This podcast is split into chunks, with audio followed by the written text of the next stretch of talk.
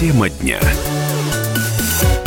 Ну а начнем мы, наверное, с э, той новости, которая сейчас порадовала всех, э, кто внимательно следил за событиями вокруг судна «Норд» и, конечно, волновался о судьбе его капитана Владимира Горбенко, которого украинские пограничники удерживали на территории Незалежной с марта 2018 года. Он вернулся в Крым. Но для тех, э, кто, может быть, сейчас хочет освежить в памяти, как разворачивались это события почти годичной давности, мы подготовили небольшую справку.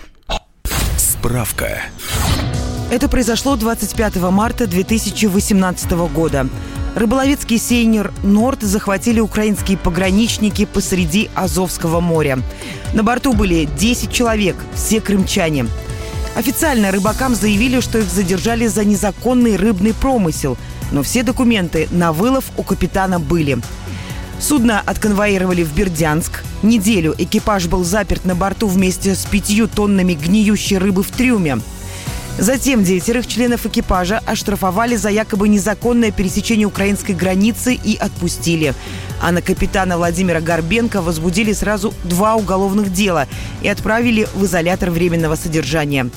Сейнер Норд Украина конфисковала и выставила на торги – Правда, покупать его никто не торопится. Аукцион срывается уже в третий раз.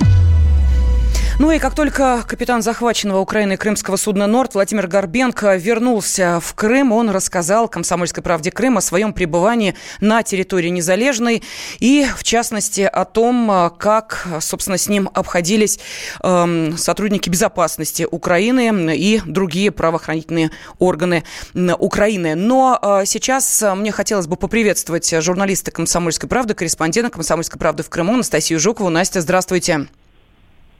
Добрый день. Добрый день. Ну, можно сказать, что это действительно настоящая журналистская удача, потому что и э, то, что э, Владимир с вами встретился, и то, что рассказал подробности того, э, что с ним было, когда он был на территории Украины, но я думаю, что наши слушатели с интересом сейчас узнают, а читатели прочитают на сайте kp.ru и на странице газеты «Комсомольская правда». Кстати, у нас есть возможность услышать сейчас и голос самого Владимира, но э, буквально вот несколько э, фрагментов, которые э, касаются того, как происходило происходило задержание Норда. Вот давайте послушаем. Изначально это казалось обычной стандартной ситуацией. Я думал, что это будет как обычная проверка. Сомнений у меня почему не было, потому что я находился в разрешенном районе, осуществлял промысел в разрешенное время, разрешенными орудиями для лова. Ну, поэтому сомнений никаких не было. Но уже потом в процессе, уже при самом швартовке я увидел немного что люди вооружены, и тогда уже значит, появились сомнения. Я понимал, что вины никакой нет за мной. Поэтому я спокойно, уверенно исполнял требования. Более 10 месяцев, получается, это все мероприятие длилось. Судьба экипажа сильно волновала, потому что я наблюдал за событиями, которые происходят с ребятами. Для меня было это принципиально важно, чтобы ребята вернулись побыстрее.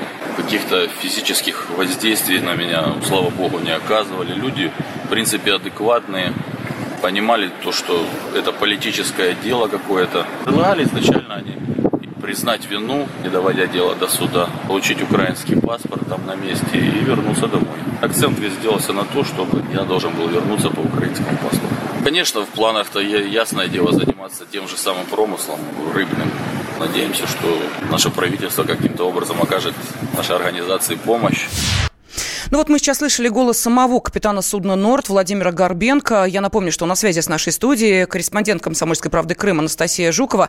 Э, Настя, скажите, пожалуйста, вот э, сейчас э, сам Горбенко как оценивает вот этот год, проведенный на Украине? Стал он для него испытанием? И, собственно, интрига, каким же образом ему удалось оказаться на территории Крыма? Ну, собственно, отвечая сразу на главный интригующий вопрос, э, э, Пересек границу он совершенно спокойно по российскому паспорту. Он говорит, что он сделал в пункте пропуска Чаплынка. А, хотя вот Госпогранслужба Украины тут недавно заявила, что ни в одном из пунктов пропуска они, мол, Владимира Горбенко не видели. Вот. Ну вот как-то так они, конечно, открещиваются от этого дела. Но адвокат Владимира Горбенко утверждает, что никаких ограничений на пересечение границы у капитана Норда не было, а что все запреты, все ограничения, все а, меры пресечения до суда, они были сняты. Более того, даже повестки, которые они отправляли ему, они были вот с направлением, значит, город Керчь, то есть там был указан его э, домашний адрес, и, соответственно, поэтому обвиняемый на две статьи его там вменяют на Украине, я напомню, уголовных, а, поэтому обвиняемый имел, по словам адвоката, полное право а, покинуть территорию Украины и находиться уже в Крыму дома со своей семьей, что, собственно, сейчас Владимир Горбенко и делает. А, он рассказал, что первым делом, он никого не предупреждал, он первым делом принялся играть с дочкой, потому что его трехлетняя дочка младшая, а, она думала, что папа просто вот долго на работе, очень-очень долго. Ей никто, естественно, ничего не объяснял, не говорил. Э, дочка решила, что папа наконец вернулся и заставила его играть в прятки сразу по, по приходу. Вот, они играли в прятки. Э, и э, был первый семейный ужин. Э, Владимир Горбенко, конечно, вспоминает об этих 10 месяцах, там более 10 месяцев он находился на территории Украины. Ну, предпочитает не слишком вспоминать, говорит, что это, конечно, было испытанием, и самое главное испытание это как раз вот неизвестность, напряженность, да, что ты не знаешь, когда это закончится, потому что э, все эти суды затягивались, не было ни одного, собственно, рассмотрения по существу. Они каждый раз переносили эти заседания просто-напросто назначили, перенесли, назначили, перенесли, и так ни одного ну, рассмотрения дела так и не началось.